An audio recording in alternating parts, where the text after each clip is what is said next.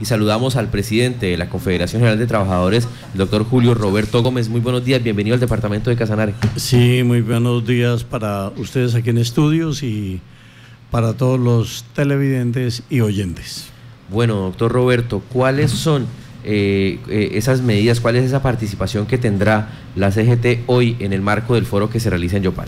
Bueno, hoy fundamentalmente vamos a informar qué ocurrió eh, a partir del 21 de noviembre en las movilizaciones nacionales que se adelantaron, la presentación del pliego de peticiones al gobierno nacional, que ha ocurrido a lo largo de siete reuniones que se han sostenido con la comisión nombrada por el gobierno y que hasta el momento no arrojan ningún resultado positivo, por cuanto que el gobierno insiste en que es una mesa de conversación y no una mesa de negociación. ¿Cuál es la diferencia ahí?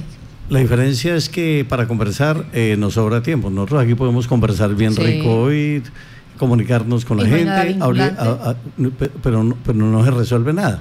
La negociación significa que los 104 puntos que le fueron presentados al gobierno nacional empiecen a ser discutidos, comencemos un proceso de evaluación de cada uno de ellos para ver si finalmente logramos construir un acuerdo. Bueno, de esos 104 puntos, eh, se podría hablar, eh, van en una sola línea, en la educación, en la parte agraria.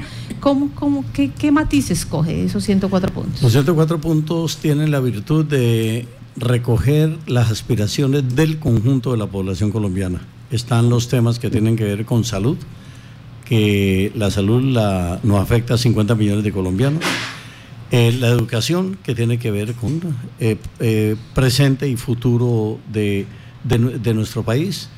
tiene que ver con reforma social agraria integral, que tiene que ver con 12 millones de campesinos que hoy en día están en la pobreza, sin acceso a la tierra, sin ninguna posibilidad de vivir en condiciones dignas. Tienen que ver con el empleo. Un país que simplemente pretende resolver las situaciones con base en subsidios es un país que no tiene futuro. Necesitamos generar trabajo decente, necesitamos un modelo alternativo de desarrollo, necesitamos discutir a fondo el por qué nosotros somos uno de los países más desiguales del mundo. Necesitamos discutir por qué Colombia es el país que tiene la tasa de desempleo la segunda más alta de la región latinoamericana caribeña. Necesitamos eh, mirar todos los temas de hábitat, eh, de ecología, eh, de, medio, todo lo que tiene que ver con eh, eh, el agua, los servicios públicos. Perdón, es un pliego de peticiones que recoge las aspiraciones del conjunto de la población colombiana. Quiere decir eso, doctor Roberto, que desde el 21 de noviembre no se ha avanzado básicamente en nada. Desde el 21 de noviembre hasta el momento no hemos avanzado en nada, no, no se ha iniciado un proceso de negociación. Por eso el foro de hoy, eh, en el 20 de julio, precisamente para informarle a la población qué es lo que estamos haciendo. Estamos haciendo reuniones en todo el territorio colombiano. Hoy y mañana eh, tenemos el paro de FECODE. Mañana hay movilización nacional en todo el territorio colombiano. Eh, vamos a informar cuáles son las actividades que tenemos, que en resumen son 8 de marzo, la conmemoración del Día Internacional de la Mujer, el 16 de marzo la defensa de los páramos, y el 25 de marzo un paro nacional. Doctor Roberto, bueno, ya escuchamos eh, eh, ese diagnóstico que muy seguramente el gobierno nacional también lo tiene allí. Eh, cómo estamos mal en las, en los diferentes aristas, en las diferentes aristas. Pero ahora viene, ¿qué proponen ustedes? Porque siempre se les acusa de obstaculizar las vías, de esperar que lleguen a clase para que los docentes hagan las manifestaciones. Y dice, no son propositivos, no entregan eh, ninguna idea, no proponen algo para cambiar el sistema que tenemos. Cada una de las centrales obreras, la Federación Colombiana de Educadores, las organizaciones campesinas, los estudiantes, siempre hemos eh, hecho propuestas. Por ejemplo, yo tengo aquí en mis manos un folleto que plantea 32 propuestas para la generación de empleo en Colombia estamos proponiendo cosas macro que las podemos hacer en el país, como por ejemplo eh, reactivar la flota mercante gran colombiana. ¿Cómo es posible que nosotros tengamos acceso al Pacífico, eh, al Mar Caribe, tengamos dos millones por lo menos de kilómetros cuadrados de, de área marina y submarina y no tenemos una marina mercante. ¿Cómo es posible que hayan acabado con el Fondo Nacional de Caminos Vecinales que construyó las vías más importantes de las zonas rurales para que los campesinos puedan sacar sus productos hacia los centros de acopio? ¿Cómo es posible que nosotros no tengamos una red férrea, que es lo que necesitamos para interconectar al país? Y el gobierno habla que vamos a ingresar al Club de Países Ricos, a la, a OCDE. Sin embargo, tenemos una infraestructura eh, vial que no es de las mejores, no es de las mejores ni de Latinoamérica ni del mundo. Hay propuestas en materia de salud, hay propuestas en materia de empleos, hay propuestas en materia de reforma social agraria, hay propuestas para sustituir importaciones. ¿Cómo nosotros podemos estar importando 14 millones de toneladas de alimentos? cuando nosotros perfectamente podemos producir 300, 320 millones de toneladas de alimentos y para el consumo interno no necesitamos sino 40, es decir, podemos ser una despensa para el resto de la región latinoamericana, caribeña y para, y para el mundo, de tal manera que propuestas es lo que hay y lo que le estamos diciendo en tono menor al gobierno nacional es, ¿sabe qué? Sentémonos a negociar.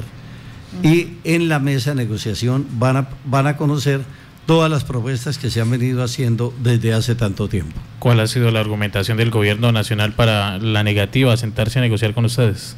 El problema del gobierno es que no tiene argumentos. Es un temor reverencial del gobierno del doctor Iván Duque de, sentarse a negociar.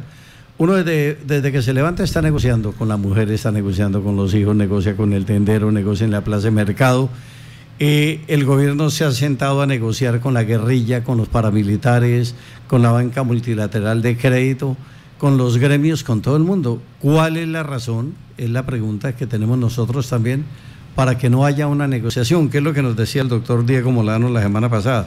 Digo, no, sentémonos a conversar. No, señor, aquí estamos sentados, pero queremos negociar. ¿Cómo se resuelven 104 puntos de un pliego si no es a partir de una negociación como corresponde? Ahora, estos dos días pues van a dejar al, país, eh, digamos que a media marcha. Eh, escuchábamos a otros dirigentes que si no se llegaba a esos acuerdos de poder concertar, de poder negociar y llegar a unas pautas, mm, la situación se iba de pronto a, afectar mayormente. ¿Qué se piensa hacer por parte de ustedes? Porque si no los han escuchado hasta el momento, ¿por qué tener la percepción que sí los van a escuchar ahora? El gobierno tiene el balón en su cancha. Tiene un pliego de peticiones de 104 puntos. Tiene una posición, posición categórica del Comité Nacional de Paro. Sentémonos a negociar. Yo he tenido la oportunidad de hablar eh, con algunas personalidades de la vida nacional y también la gente se hace esa pregunta. ¿Por qué ese temor del gobierno de sentarse a negociar? Le hemos dicho al gobierno, vea, el pliego de peticiones que se le ha sido presentado, vea, hagamos un desglose, ¿qué le corresponde al Poder Ejecutivo? ¿Qué le corresponde al Poder Legislativo? ¿Qué le corresponde al Poder Judicial? ¿Y qué le corresponde a otras instancias?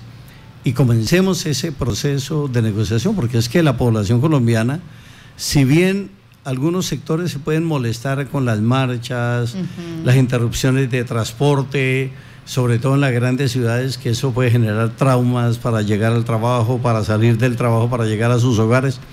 Pero es la única arma que nosotros conocemos desde el punto de vista democrático para expresar la inconformidad.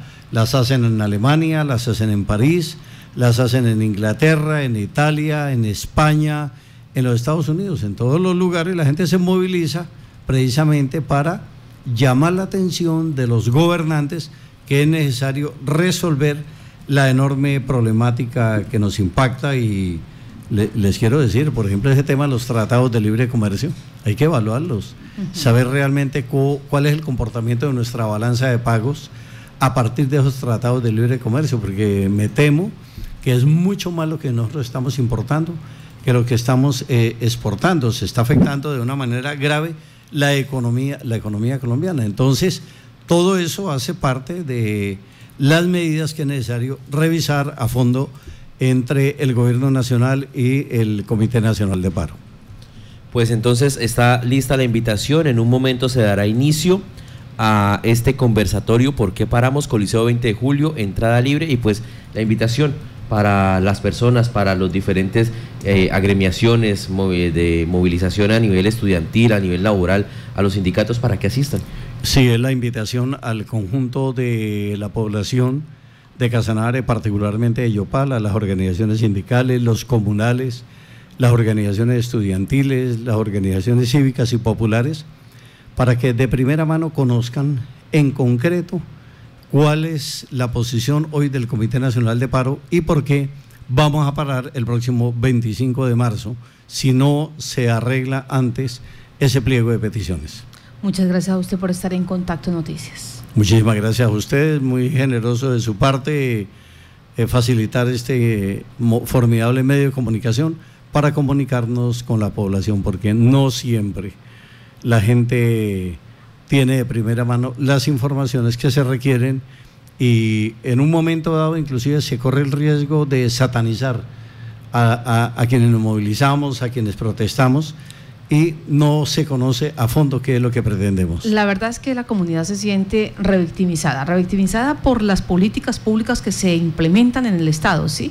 Pero entonces cuando sale esta situación de los movimientos, eh, de los... Eh, eh, sindicatos, de los grupos estudiantiles, entonces ven que no se pueden movilizar, no pueden llegar a su trabajo, no pueden educarse, no pueden nada y quieren hacerlo. Entonces consideran que en lugar de, encontrar una solución, como que se está empeorando la cosa. Esa es la percepción que tiene la ciudadanía. Sí, nosotros hacemos un llamado a la ciudadanía, primero a ofrecerles disculpas cuando les generamos problemas de movilidad, pero que por favor entiendan que no estamos luchando por nada eh, en función eh, de nada particular. Estamos precisamente trabajando por la construcción de un país totalmente distinto, un país en donde la paz sea el fruto de la justicia.